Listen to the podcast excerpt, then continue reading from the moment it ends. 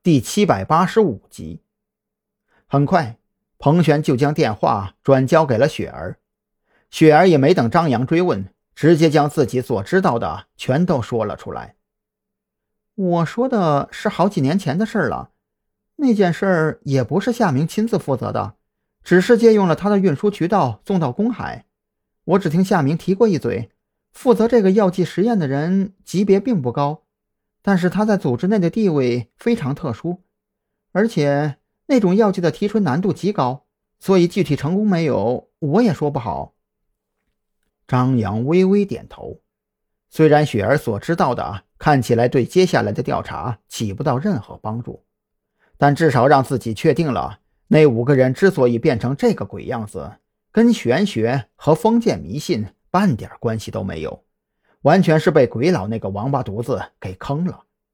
甚至张扬在这一瞬间就将鬼佬的操作步骤给捋了出来。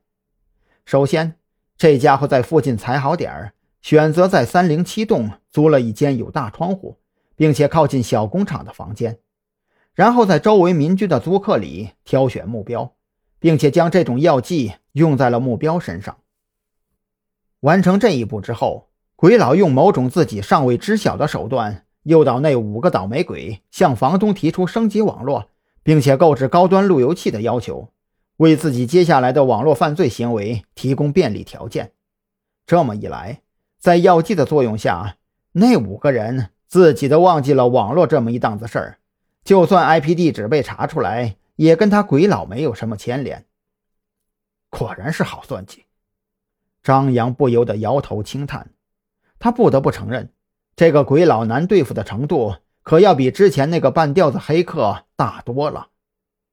不过张扬也不气馁，管他什么老谋深算，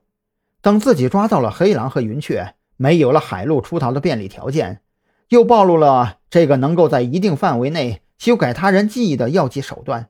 他还真不信这个鬼佬能逃出山南市。更何况，等徐志伟恢复原力。凭借这次在三零七查获的电脑和移动工作站，肯定可以在技术上更上一层楼。挂断电话之后，张扬用冷水洗了把脸，他决定把目前堆在身上的破事儿给捋一捋。城山路三幺幺栋的案子暂且丢给蓝雨桐和小王去慢慢跟进，自己还是先把黑狼那边的麻烦给清理了再说。做完决定之后，张扬的心情顿时轻松了不少。加上对蓝雨桐的些许愧疚感，他干脆陪着蓝雨桐好好的放松了一个下午。二人喝完奶茶之后，又去了附近一处景点闲逛，直到晚饭之后，张扬才借口去武警医院那边看看情况，将蓝雨桐给扔在了刑警队，跟进城山路三幺幺的案件。目送蓝雨桐走进刑警队的院子，张扬唯一悬着的石头终于落下，在刑警队的院子里。蓝雨桐的安全就用不着自己担心了。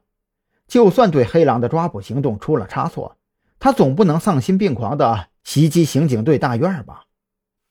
缓缓地将车子开到一处停车位停好，张扬点了根烟，调整好心态，先是给雪儿打了个电话过去，让他通知一下躲在郊区的马老三等人，